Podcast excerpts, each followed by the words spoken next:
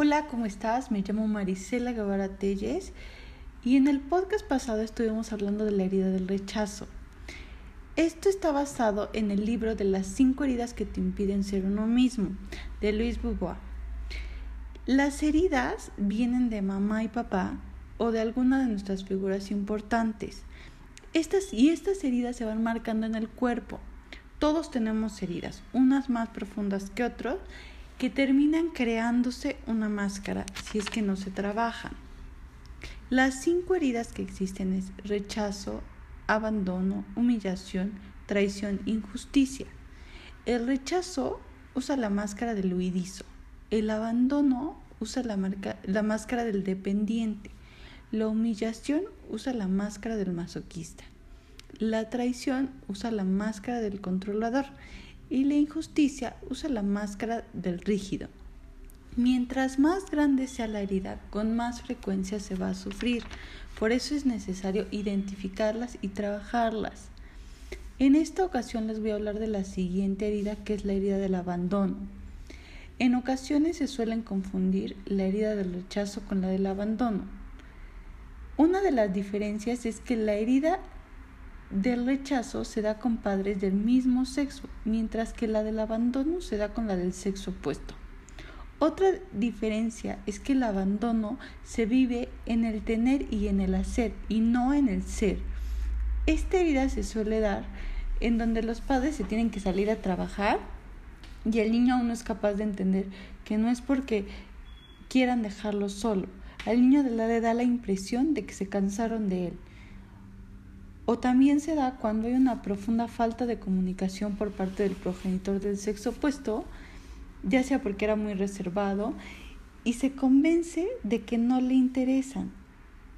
Las personas con la herida de, abandono, por lo general, también tienen la herida del rechazo. Cuando un progenitor se rechaza a sí mismo y tiene un hijo del mismo sexo, inconscientemente también va a rechazar a su hijo porque lo remite a sí mismo, le recuerda. Quienes sufren el abandono suelen sentirse no queridos.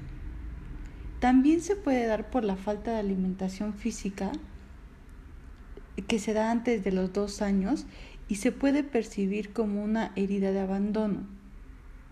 Con la herida de abandono, la máscara que se ocupa es de dependiente. Esta máscara se caracteriza por un cuerpo que carece de tono. El cuerpo es largo, es delgado, encorvado. El sistema muscular no está lo suficientemente desarrollado y parece no poder mantener erguido el cuerpo. Si tú los ves de hecho parados, generalmente se suelen recargar contra una pared o contra una silla, como si necesitaran ayuda o apoyo. Y efectivamente eso es lo que la persona necesita. Cree que no puede lograr nada solo. Tiene mucha necesidad de, de respaldo, de aprobación, de ayuda. Sus ojos generalmente son tristes, son grandes, se le ven las piernas débiles. Con frecuencia se tiene la impresión de que los brazos también son demasiado largos o que están como muy pegados al cuerpo. Cuando está de pie parece que no sabe qué hacer con los brazos, sobre todo cuando es mirado. Porta la máscara de, dependiente para ocultar el abandono. En el caso vamos a decir de que alguien fuera obeso, sin embargo también lo vemos con falta de tono en algunas partes, el exceso de peso indica otra herida, mientras que la falta de tono nos indica la herida del abandono. Es importante saber que cuando más intentamos ocultar nuestros cuerpos de otro, significa que también queremos ocultar nuestras heridas. Había una época de mi vida en la que usaba los suéteres muy, muy grandes y mi mamá decía, ¿por qué te compras XL? Ese puede ser el significado o la traducción de esto que les estoy comentando.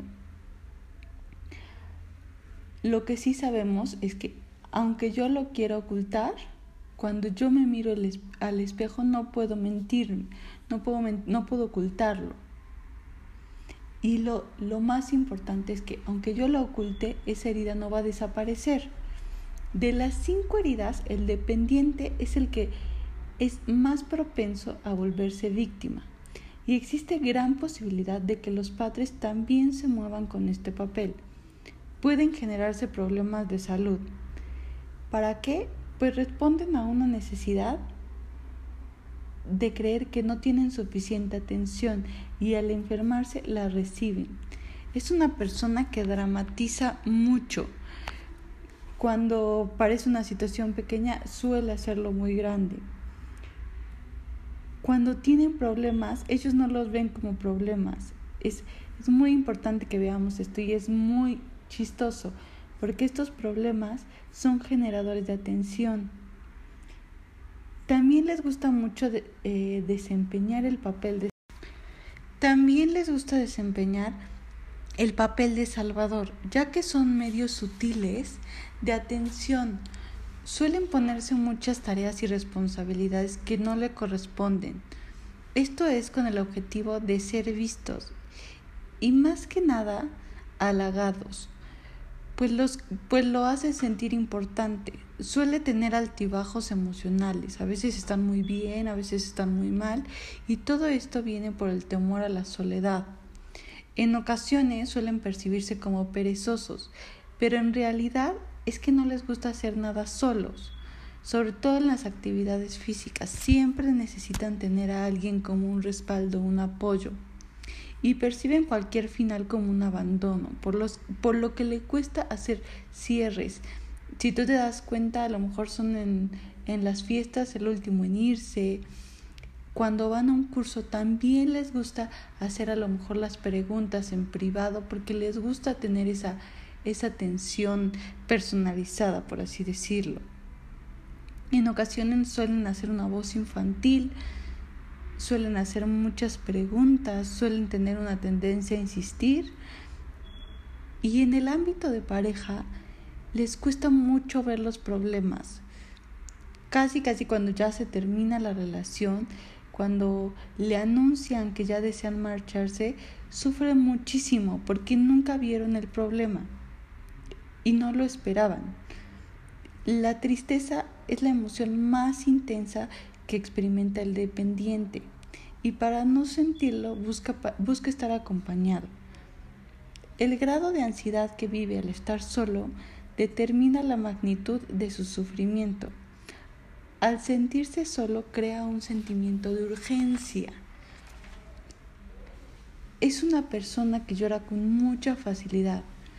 Se puede ver en muchos cantantes, muchos comediantes, muchos actores del medio son seres dependientes, necesitan esta atención. Cuando tienen hijos los prefieren de, de chiquitos porque en ese momento los hacen sentir importantes o que necesitan de ellos. Suelen usar el sexo para afianzarse con la otra persona. Este tipo de herida es el que más, más disfruta el sexo, el que más gusta de él. Y no es raro que se quejen por no tener el suficiente. Suelen comer mucho y no engordar. Y es el reflejo de que nunca están satisfechos. Tienen una tendencia a volverse bulímicos y se, y se debe a que se intentan nutrir a su madre o a, o a su padre y al vomitarlo manifiesta cuánto le hace falta. Prefiere alimentos blandos que duros Come lentamente para prolongar la atención o el placer que éste le da. No les gusta comer solos. En la niñez fueron niños muy enfermizos y se les asocia enfermedades como el asma, enfermedades de los bronquios, enfermedades del sistema digestivo. Por lo, por lo general el sistema digestivo es frágil, de miopía, depresión, mientras, mientras nosotros sigamos teniendo resentimiento hacia uno de nuestros progenitores, aunque sea inconsciente, nuestras relaciones con todas las personas de este mismo sexo se verán afectadas y serán muy difíciles. Es por eso que necesitamos trabajarlas. La causa principal de cualquier herida viene de la incapacidad de perdonar. Es importante que si tú identificas las heridas en personas que conoces, cuando yo te digo esto, dices, ay, puedo ver a fulanito de tal, que no intentes cambiarlas. Esto pasa cuando cuando queremos ayudar al otro, pero no es la manera. Creo que la manera es que intentemos ser un poco más compasivos, más comprensivos. Esta herida suele usar mucho palabras como ausente, me siento solo, devoro, no soporto, no me sueltan. Puedo identificar a muchas personas del medio con estos cuerpos. Por ejemplo, está Lindsay Lohan, está Mr. Bean, está Ellen Page, Ellen DeGeneres, Macaulay Culkin, el de Mi pobre angelito. Ese es el cuerpo característico de esta herida. De todos modos, yo les subiré la imagen en mis redes sociales para que ustedes se den una idea de cómo es esta herida. Recuérdenme buscar, estoy en Facebook, estoy en Instagram como psicóloga Marisela Guevara Recuerden que leo comentarios, dudas, preguntas. Y recuerda, brilla y haz brillar.